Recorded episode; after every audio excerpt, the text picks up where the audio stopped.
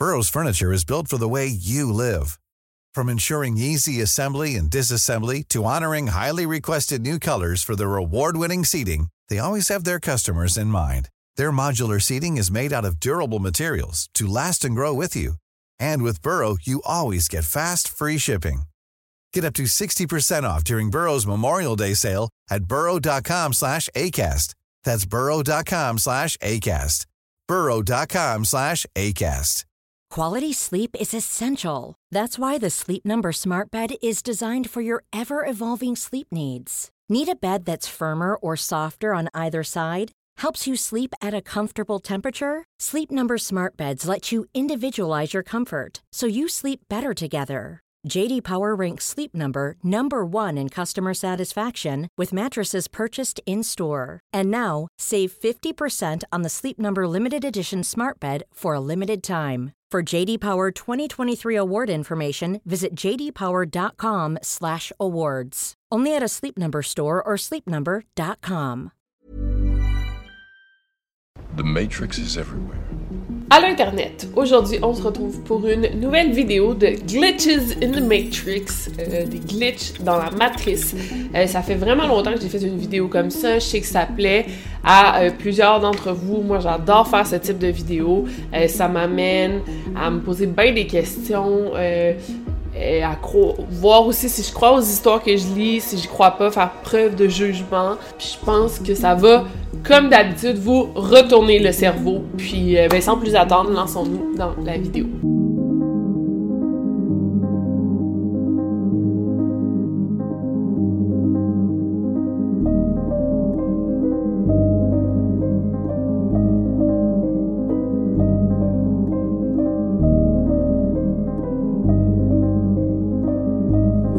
Podcast Over and Out.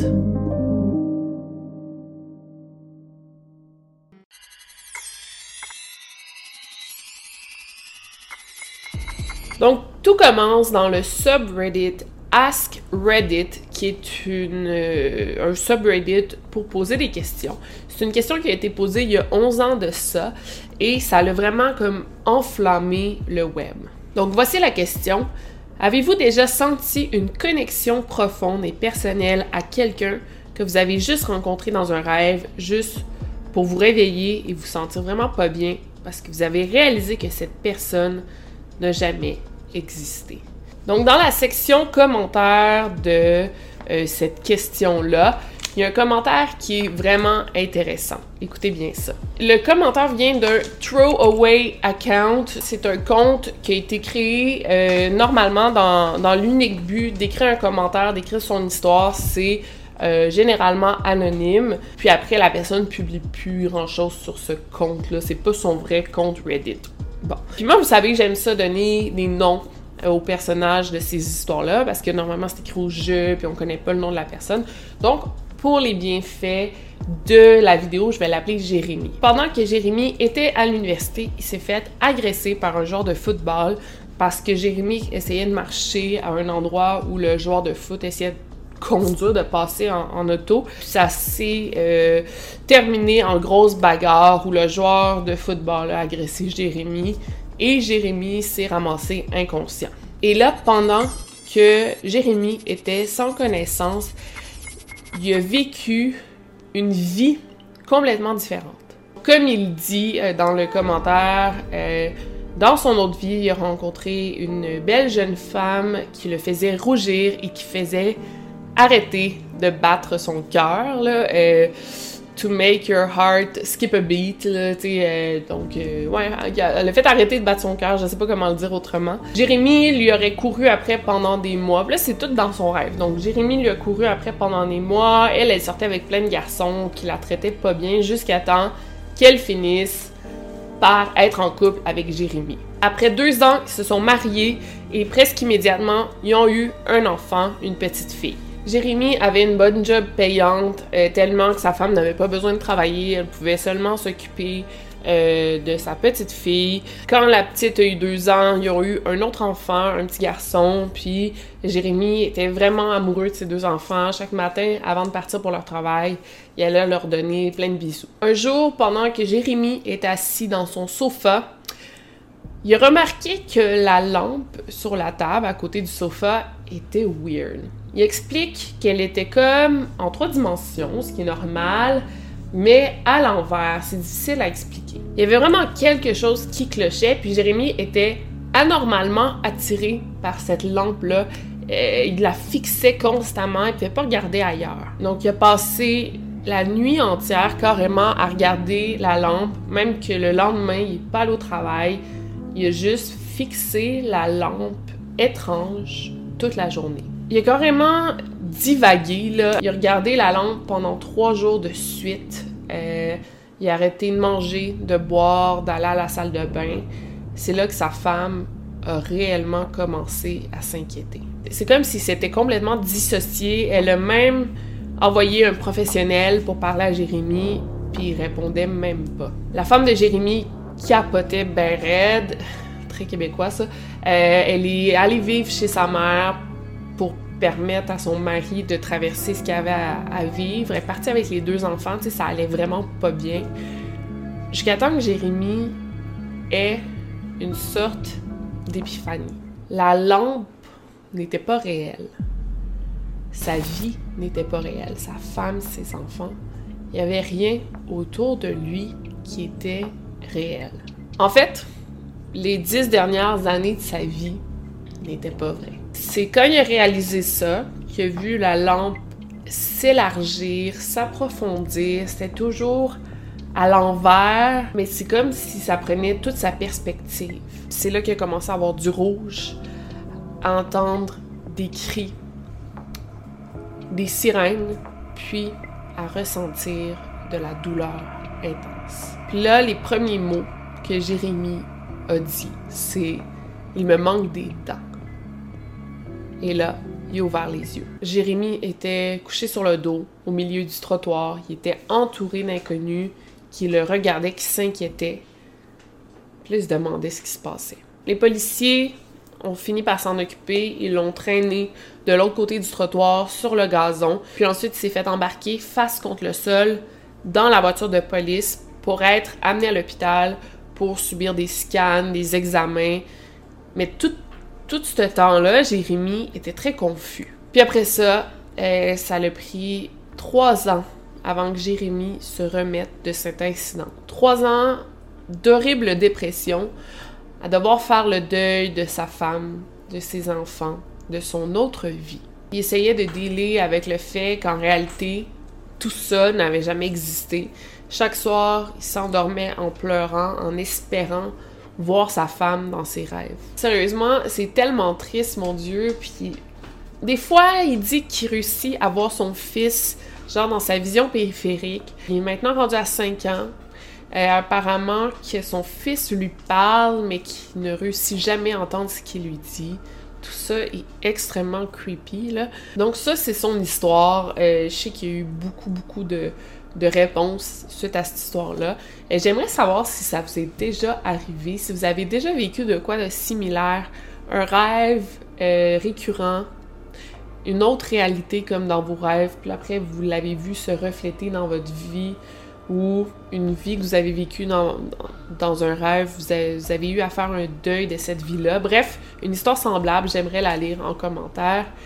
Et sinon, passons à la deuxième histoire.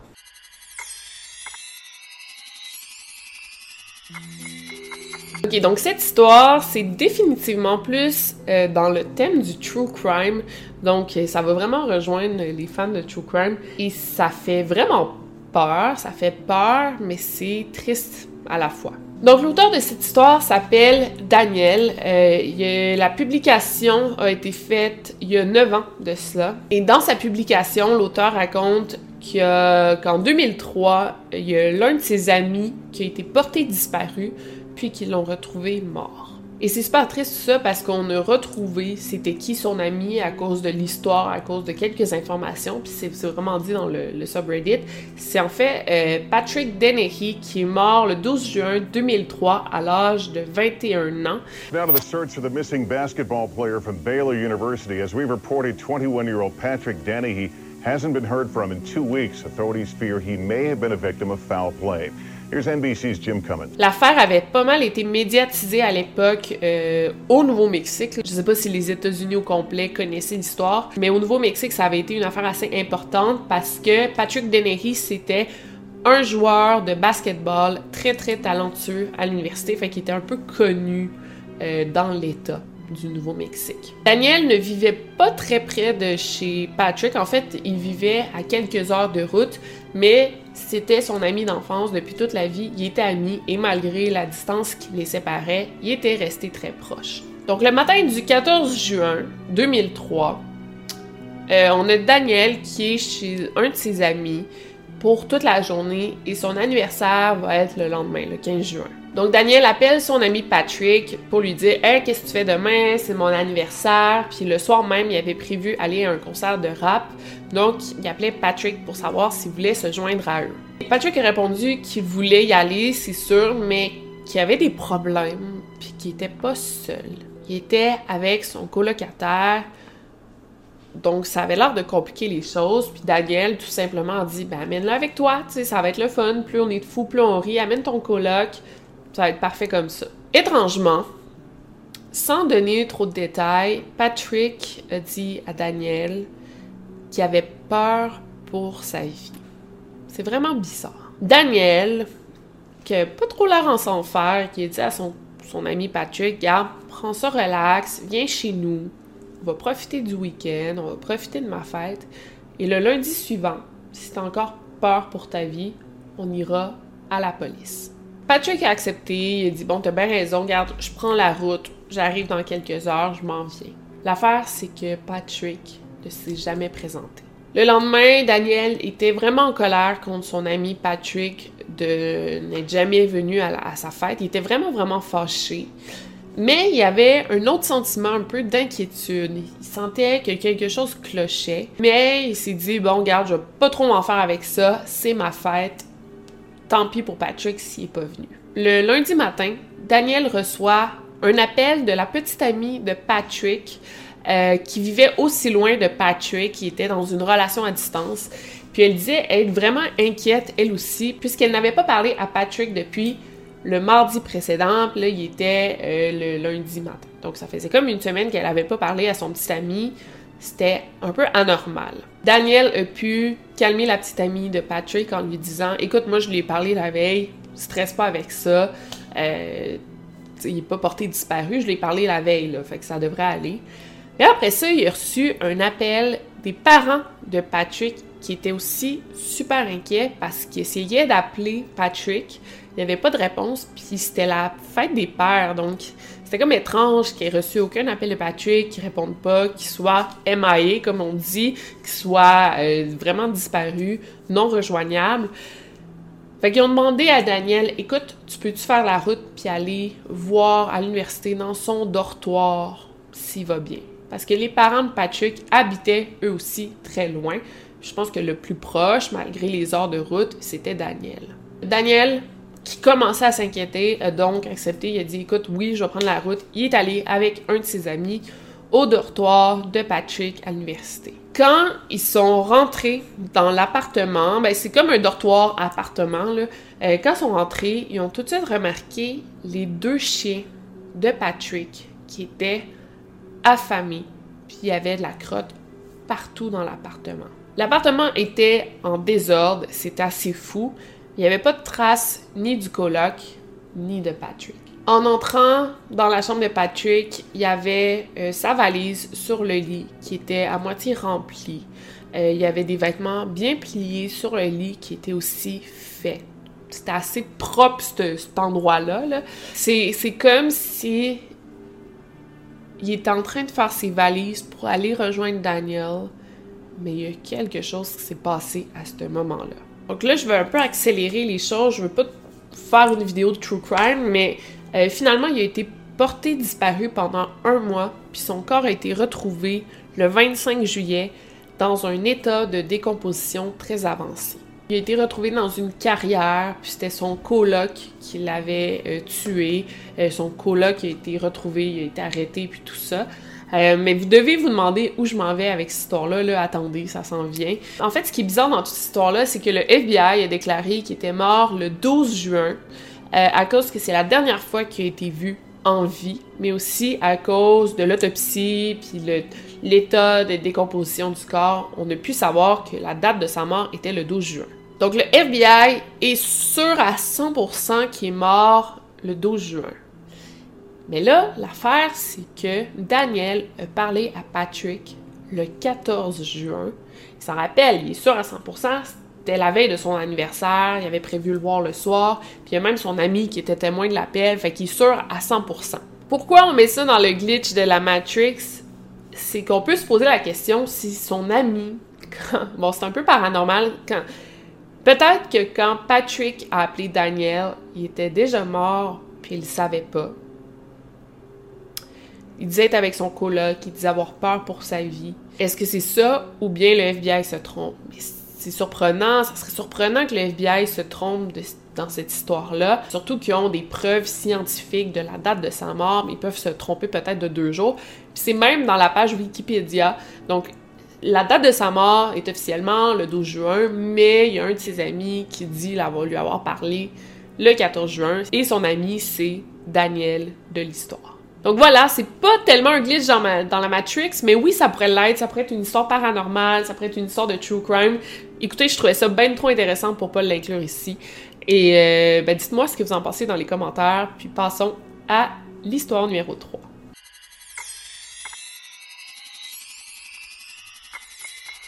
Donc pour la prochaine histoire, ça vient aussi de Reddit et le titre c'est Quelque chose cloche avec ma petite amie et ça a été publié il y a trois ans. Donc on parle d'un couple, euh, appelons-les Marc de 26 ans et Catherine de 25 ans. Ça fait deux ans et demi qu'ils vivent dans un appartement ensemble, ça va relativement bien, il n'y a rien à déclarer. Sauf que depuis la pandémie, depuis la quarantaine, puis ça, ça a été publié il y a trois ans, c'était durant la pandémie, Marc remarque des trucs vraiment étranges chez sa copine. Pour commencer, un petit truc étrange que Marc a remarqué, quelque chose qui peut sembler banal, mais qui ne l'est pas tant que ça. En fait, ça fait trois semaines que Catherine met du sucre dans son café. Ok, why not? C'est bien qu'on s'en fout. L'affaire, c'est que Catherine, elle prend toujours son café noir, puis elle est même contre le fait que les gens mettent du sucre dans leur café. C'est une de ceux-là, tu sais. Donc c'est pas grand-chose, mais elle critiquait toujours Marc qui lui mettait du sucre dans son café, puis elle lui disait "Ah, tu sais pas ce que le vrai café goûte", tu sais. Vous voyez le genre. Fait que là, ça fait trois semaines qu'elle met du sucre dans son café alors qu'il est vraiment contre ça. Donc la première fois que Marc a remarqué que Catherine mettait du sucre dans son café, il a dit "Ben voyons, qu'est-ce que tu fais là?" tu sais, en espérant comme la pincer, puis là elle a dit ben voyons, de quoi tu parles? J'ai toujours mis du sucre dans mon café, puis là, ça faisait trois semaines qu'elle en mettait sans aucune explication. Quelques jours après. Quality sleep is essential. That's why the Sleep Number Smart Bed is designed for your ever evolving sleep needs. Need a bed that's firmer or softer on either side? Helps you sleep at a comfortable temperature? Sleep Number Smart Beds let you individualize your comfort so you sleep better together. JD Power ranks Sleep Number number 1 in customer satisfaction with mattresses purchased in-store. And now, save 50% on the Sleep Number limited edition Smart Bed for a limited time. For JD Power 2023 award information, visit jdpower.com/awards. Only at a Sleep Number store or sleepnumber.com. Burrow is a furniture company known for timeless design and thoughtful construction and free shipping, and that extends to their outdoor collection. Their outdoor furniture is built to withstand the elements, featuring rust-proof stainless steel hardware, weather-ready teak, and quick-dry foam cushions. For Memorial Day, get 15% off your Burrow purchase at burrow.com slash ACAST and up to 25% off outdoor. That's up to 25% off outdoor furniture at burrow.com slash ACAST. un autre événement weird est arrivé. Encore là, c'est banal, mais c'est le genre de trucs qui arrivent pas. Donc, euh, Marc et Catherine avaient une relation sexuelle, puis Catherine a tout de suite suggéré de faire une position. C'est une position en particulier qu'il aimait vraiment pas parce que euh, il avait déjà fait une fois, puis Catherine, elle avait eu vraiment mal, donc il avait décidé de ne plus la refaire. Donc, bien sûr, Marc, il est resté super surpris de la suggestion, puis il a dit Ben, bon, t'es sûr que t'as envie de faire ça? Genre, la dernière fois, t'as eu vraiment mal? On devrait pas réessayer. Donc là, elle a répondu euh, Tu dois te tromper de petite amie parce que c'était pas moi, c'est sûr. Euh, moi, j'ai jamais eu mal en faisant ça. Mais Marc est sûr de ce qu'il dit, là. Non, non, c'était avec elle et elle a eu mal. Donc, il l'a comme ignoré. Ils ont fait la position. Catherine a beaucoup aimé. Encore là, c'est quelque chose assez inexplicable. Mais voilà. Et là, la journée que justement il a écrit le post sur Reddit, c'est là que l'événement le plus troublant est arrivé. Donc, pour vous mettre en contexte, Marc, euh, il fait un doctorat, donc sa job, c'est faire de la recherche. Il travaille en sciences informatiques à l'université. Donc là, Catherine, elle se met à poser des questions à Marc et elle lui parle d'un gars que Marc avait jamais entendu parler du tout. il dit, mais voyons, c'est qui ce gars-là? De qui tu parles? Là, Catherine, elle dit, ben oui, ton collègue de travail. Marc, il dit, ben, j'ai jamais eu de collègue de ce nom-là. Je t'ai jamais parlé d'un gars comme ça. Là, Catherine renchérit, elle dit Ben oui, tu sais, ton collègue t'en parle toujours. C'est un gars avec qui tu travailles pour la compagnie. Elle est vraiment sûre de ce qu'elle avance. Donc là, Marc un peu gelé, tu sais, surtout avec les événements étranges qui est arrivé avant, puis il a gelé, puis il a dit mais de quoi tu parles? Peux-tu répéter ce que tu dis? Là, il répète comme si c'était une évidence. Mais oui, tu sais, le collègue euh, avec qui tu travailles pour la compagnie. Et là, Marc répond je travaille pas pour une compagnie, je fais de la recherche et j'ai jamais travaillé pour une compagnie de ma vie. C'est Marc a fait son master, sa maîtrise, puis tout de suite passé au doctorat. Donc c'est ça sa job, c'est d'être étudiant.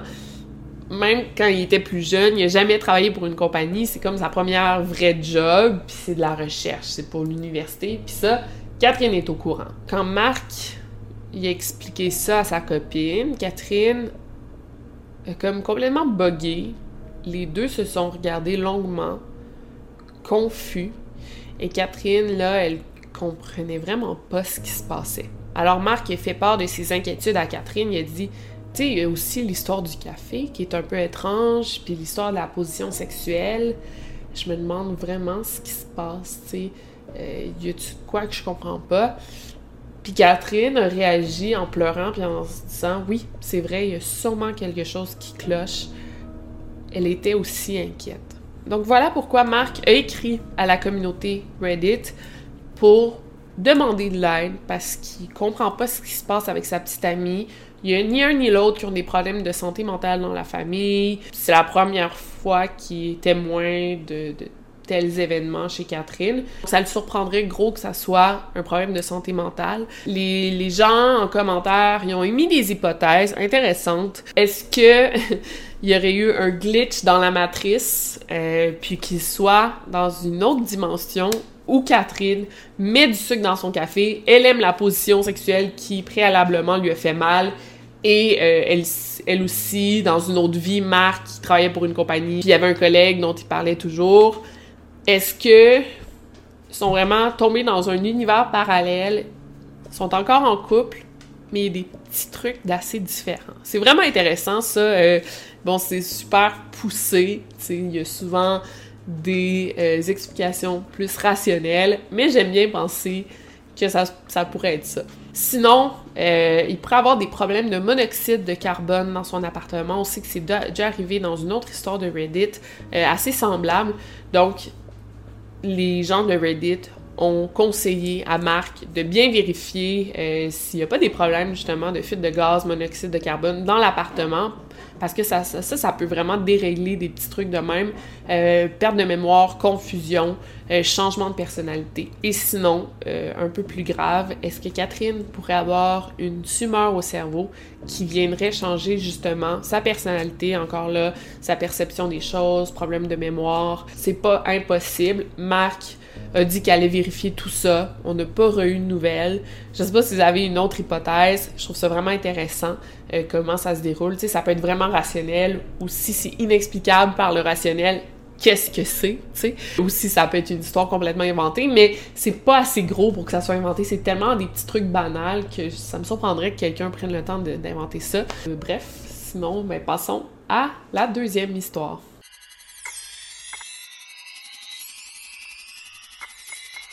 Donc cette anecdote, cette histoire est beaucoup plus paranormale qu'un glitch dans la matrice. Mais je l'ai quand même inclus là, parce que c'est quand même une belle histoire et c'est un peu fréquent.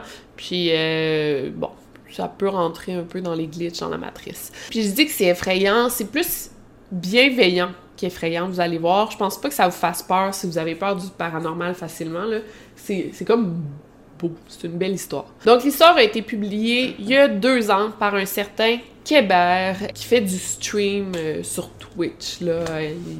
C'est un gamer sur Twitch. Euh, pas très connu, mais euh, c'est un de ses passe-temps. En fait, c'est un gamer depuis assez longtemps parce qu'il est sévèrement dépressif et le gaming, c'est fou, mais ça l'aide vraiment comme thérapie, ça l'aide à s'en sortir à chaque jour. Et ce qui est triste dans cette histoire-là, c'est que en 2018, Kéber a perdu sa femme, elle est morte, et ensemble, ils aimaient beaucoup jouer en ligne. Ils jouaient à Star Trek euh, souvent, toute la journée. Et après la mort de sa femme, le fait de jouer en ligne à Star Trek, c'est vraiment ce qui l'a aidé à passer au travers et à faire son deuil. Donc l'événement s'est produit le 9 janvier 2021, en après-midi. Kéber, il gamait chez lui, tranquille. Et là, durant le stream, à un moment, il est bien excité euh, par euh, une idée qu'il y a eu dans le jeu. Donc, il dit son idée à voix haute et il entend comme une réponse qui fait mm quelque chose comme ça. Donc, je vais vous montrer la vidéo. Écoutez bien. Vous allez voir, moi, ça m'a donné des frissons. Fighty good style for that, shouldn't it? In theory. Mm-hmm.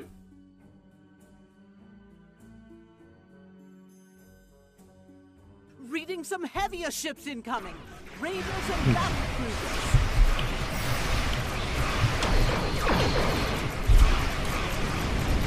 Hello. Chicken soup. The evacuation ship is launching. Give them cover. Is it me? Or what's a female voice just in my house? C'est fou, hein? On l'entend très bien. Puis euh, regardez le chien, là, euh, même lui semble avoir une réaction à la voix qu'il a entendue. Et Kéber, euh, lui, il dit que ça ressemble vraiment à la voix de sa femme, puis c'est vraiment comme quand ils jouaient les deux. C'est tellement triste, mon Dieu. C'est quand ils jouaient les deux ensemble, ils se parlaient comme ça, ils communiquaient. Puis là, il a dit une idée à voix haute, c'est comme si sa femme avait répondu qu'elle était d'accord avec son idée, comme pour montrer qu'elle était bien présente. Donc, c'est sûr que Kéber, il est quand même rationnel, terre à terre, fait qu'il n'a pas tout de suite pensé au paranormal. Il a fait certaines vérifications pour s'assurer qu'il n'était pas complètement fou. Donc, premièrement, ça vient pas du jeu, cette voix-là, ça c'est sûr. Il a même vérifié avec un ingénieur sonore, ça vient pas du jeu. De toute façon, c'était la première fois qu'il entendait ce genre de, voix. Tu sais, fait qu'il est habitué à jouer à ce jeu-là, il joue toujours. Puis c'était la première fois qu'il entendait ça, fait que ça venait pas du jeu et même que l'ingénieur sonore a affirmé que la voix ne venait pas du jeu encore là, puis que ça venait de la pièce où il streamait. Bon, on a demandé, t'es sûr, t'es seul chez toi, là, t'es sûr c'est pas quelqu'un d'autre? Il dit qu'il est seul chez lui depuis un an, donc c'est sûr que c'est pas ça, ça venait pas d'une autre personne. Et euh, il n'y a pas de système de son dans sa pièce, ni ailleurs, de proche dans l'appartement, donc ça provient pas d'un système de son non plus. Plusieurs ont affirmé que c'était probablement Siri, tu sais, parce que, écoutez bien ça, c'est quand même semblable euh, quand on fait mm Regardez la, ressemblance. Mm Mais tu sais, quand tu parles à Siri, elle, tu sais, quand tu appelles Siri, elle va jamais répondre par un mm Tu sais, ça s'est jamais vu, là, j'arrête pas de faire mm Puis comme dit Kéber, euh, il n'y a pas d'iPhone, fait que ça vient pas c'est pas un iPhone qu'il y a. Il y a un iPad, mais c'était pas dans la pièce cette journée-là. Son iPad était dans une pièce beaucoup plus loin. Puis on l'a vraiment entendu, là, c'est comme ça provenait de, la pièce, tu. Puis il a même essayé d'appeler Siri de son game room et l'endroit où était le iPad, c'est beaucoup trop loin, donc la voix se rend pas. Euh, c'est comme si Siri l'entendait pas. Donc Kéber a comme pas le choix de croire au paranormal, puis il dit que depuis la mort de sa femme, c'est pas la première fois qu'il entendait des signes, tu sais, qu'il voyait des signes, qu'il entendait des signes. C'est sûr qu'on est un petit peu plus alerte qu'on vient de perdre quelqu'un de, très cher, mais il dit qu'il avait reçu des signes de sa femme. C'est juste que là, c'est la première fois qu'il l'a en live devant lui. Puis apparemment que cette réponse-là, le Mhm euh, c'est un genre de truc que sa femme disait. C'est la même voix que sa femme, c'est le même genre de réponse que sa femme. Fait que c'est tellement beau cette histoire-là. Je sais pas pour vous, là, c'est. Pas des histoires qui fait peur, pas du tout. Même si c'est du paranormal, je trouve que c'est bienveillant. Euh, ça doit être difficile de perdre ton mari, ta femme, ton petit ami, ta petite amie. Euh, ça doit être complètement horrible. Fait que si ça a pu l'aider à ce moment-là, tant mieux. Dites-moi dans les commentaires euh, si vous avez vécu quelque chose de semblable par rapport au paranormal ou à quelqu'un qui, est- décédé, qui vous a envoyé des signes. Ça m'intéresse beaucoup. Et passons à la dernière histoire.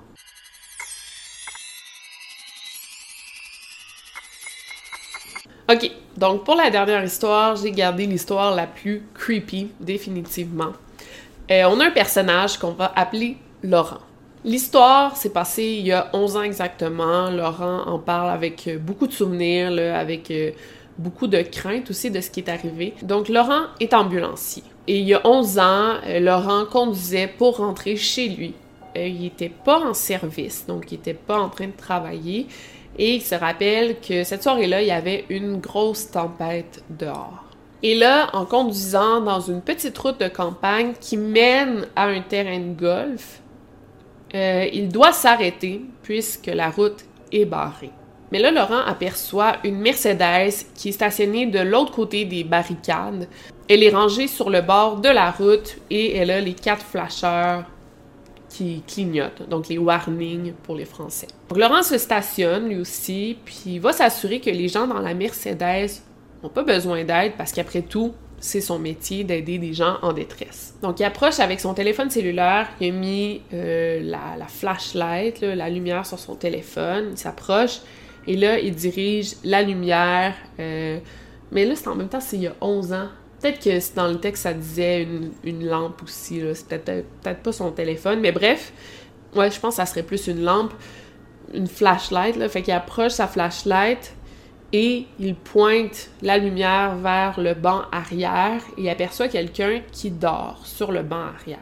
Donc Laurent se dit, bon, il doit être sous, il doit dormir. Donc après, il tourne la lumière vers le banc du conducteur et c'est là qu'il aperçoit le conducteur qui est assis droit, comme ça, qui fixe devant et qui ne réagit pas. Ça doit être complètement effrayant. Imaginez-vous ça, un gars couché en arrière, puis juste tu la flashlight, il fait noir, il fait tempête, puis un gars dans sa voiture qui est de même, puis qui réagit pas. Donc, Laurent cogne dans la fenêtre, il illumine le visage du conducteur, aucune réaction. Il cligne même pas des yeux, là. Il réagit pas, puis en plus, les portes sont verrouillées, donc il peut rien faire.